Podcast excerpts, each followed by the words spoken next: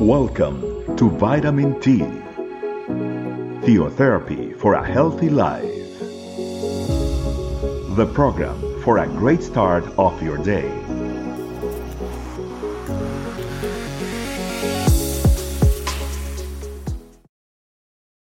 Hi, family. It's a pleasure and it's a privilege to be able to share with you today out of the book The Holy Spirit and His Family Church. Thanks to the Holy Spirit who has been teaching us and to our pastors who, through obedience, have placed it in a book for us to learn in this period of fasting and throughout a year in a whole vision. Today, we are going to be learning out of chapter 12 the family church of Christ needs to live in the love of God. Let's remember quickly that yesterday we were learning about the family church is the place where the Holy Spirit pours his spiritual gifts. We can learn about spiritual gifts in 1st Corinthians chapter 12. Paul immediately as 1st Corinthians ends, he presents another way, love. It's written in 1st of Corinthians 13 and as 1st of Corinthians chapter 14 begins, he says, verse number 1, follow the way of love and eagerly desire gifts of the Spirit, especially prophecy. Therefore, to join what we were learning yesterday and what we are about to learn today, we need love to have gifts. It's a whole package. They go hand in hand, they cannot go one without the other. In order to have those gifts, we need to have the love of God in our life because God's essence is love. Many churches do not live and do not enjoy the love of God, which is sad. They have not received His love, lived His love, enjoyed His love. And what's even sadder or even more worrying is that they have not be, received the healing that the Holy Spirit has for each one of us through His love.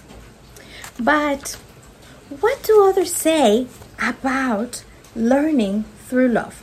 Some people say, oh, when they preach about love, that's a light gospel, it's an easy gospel, it's soft, and many preach about God's wrath, sin, about evil, about hell.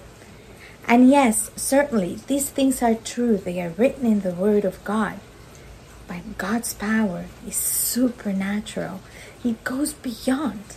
Look at everything the Lord has done through love His creation, His work, His pacts. He sent Jesus Christ out of love for us. The Holy Spirit was sent into our life out of love for us, and all of the future promises that as believers have are as well founded in His love. We do not know how to receive God's love. And if we do not learn, we are going to suffer.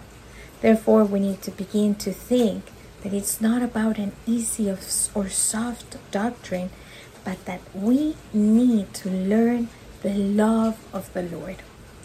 Those who do not receive God's love are going to grow with a hard heart, filled with doctrine and knowledge, but without having received the healing and the power that comes with His supernatural love. However, I want to make a parenthesis there. There is a very thin, thin line when we speak about love because there is again the other extreme. People that preach about love god loves us god will never send us to hell and they begin to have a very anti-biblical position. This cannot be either family. We need to preach based on what the word of god is. Both things are necessary. Justice and truth cannot be denied we need to preach both things without leaving love on the side. So you may ask, how can we remain in love? Look at what Romans chapter 5 verse 8 says. But God demonstrates his own love for us in this. While we were sinners, Christ died for us. The greatest demonstration that God had for us about love was Him sending Jesus Christ in order for us to be saved. It was an act of love. How can we then demonstrate our love to both Jesus and the Father for such an act of love? By surrendering, surrendering our life to Him. In 1st of John chapter 15 verse 10, Jesus then teaches us how to remain in the love of the Father. He says, If you keep my commands, you will remain in my love just as I have kept my Father's commands and remain in his love. So let's remember that love as well is tied to our obedience. We need to stay in his love, therefore, we need to obey his commands. We need to follow his will. We need to correspond him to the love that he has given us. If we truly, truly believe in Christ, we will believe him and we will obey Him, we will be able to enjoy eternally with Him. You can read more about this in John chapter 3, beginning in verse 16 all the way to verse 21. I invite you to study today to learn more about God's great act of love for us. But continuing, we as well need to let our love flow once we have began our life of salvation with Christ, we have given Him our life and our heart, we need to continue on our next step, which is receiving His love. What I was saying a few moments ago, many have not received love in their life, have not received healing in their life. It is necessary that we receive that love in our life, which is received through the Holy Spirit in a process called the theotherapy. Theo for God and a therapy, a therapy that God does in our life in order to heal us supernaturally and powerfully through love. Look what it says in Romans chapter 5, verse 5. And this hope will not lead to disappointment, for we know how dearly God loves us because He has given us the Holy Spirit to fill our hearts with His love. Family, we have the Holy Spirit to fill us with His love, the love of the Father. All things are possible with Him. Therefore, let us not throw in the towel. His love heals us from the wounds that we ourselves created, from wounds that other created in us, and it will allow us to express our love in the quality that Jesus taught us. That quality that sometimes does not make sense even to ourselves. In the book of Luke, chapter 6, beginning in verse 27, Jesus expressed love in a way that many times we do not understand. He said, Forgive those who offend us. It sounds good, but sometimes it's difficult.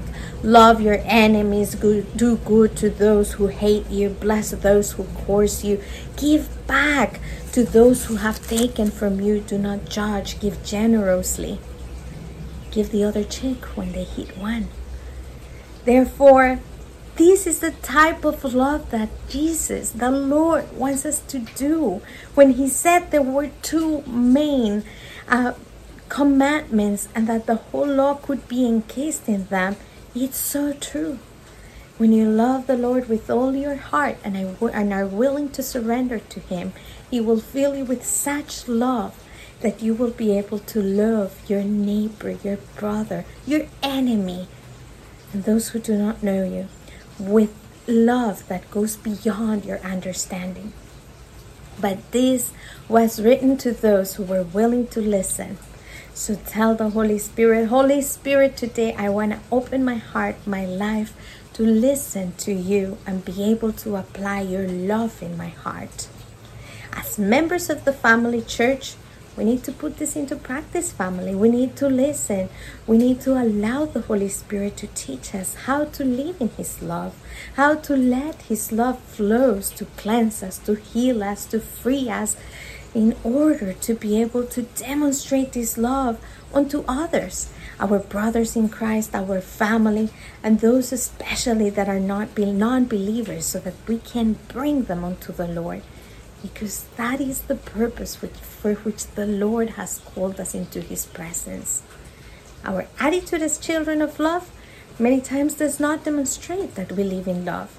How many times have we seen one church competing with the other, gossiping between members, lying, judgment, giving misinformation, not forgiving, offending, and even cursing others? This family cannot be. The Lord today is giving us the information on how to live in His love. Now we need to go kneel down and ask the Lord, teach me to live in your love and to be able to show it, to demonstrate it. We no longer be the greater preacher, but we want to live according to our acts, to our consistency, that our private life where no one else can see us is even greater, filled with love and holiness. And that when we go out there, it is shown, demonstrated, and it brings those that need the love of God. If we want to spread the message of Christ, we need to allow that love to flow, family. We need to be testimonies of life.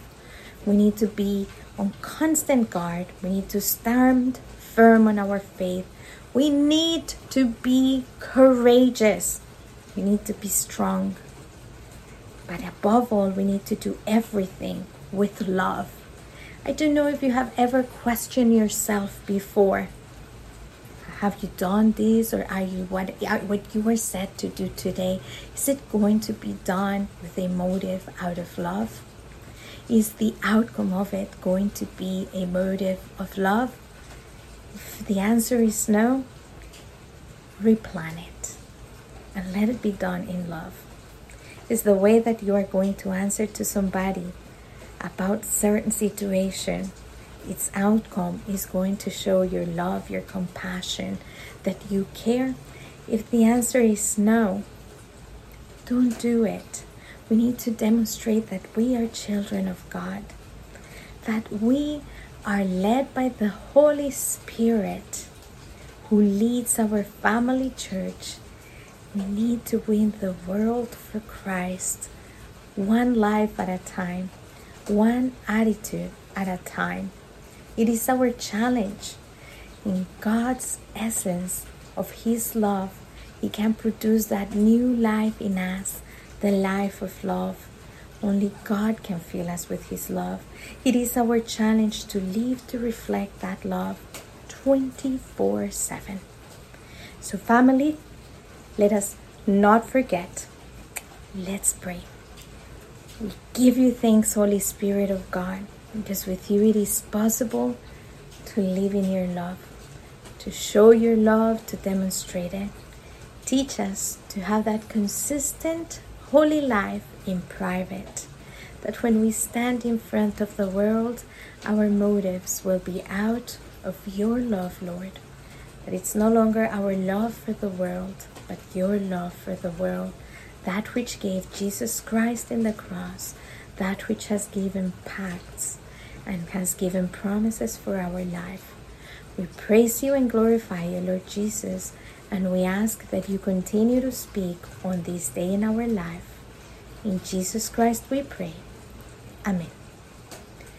Thank you, family, for accompanying me today.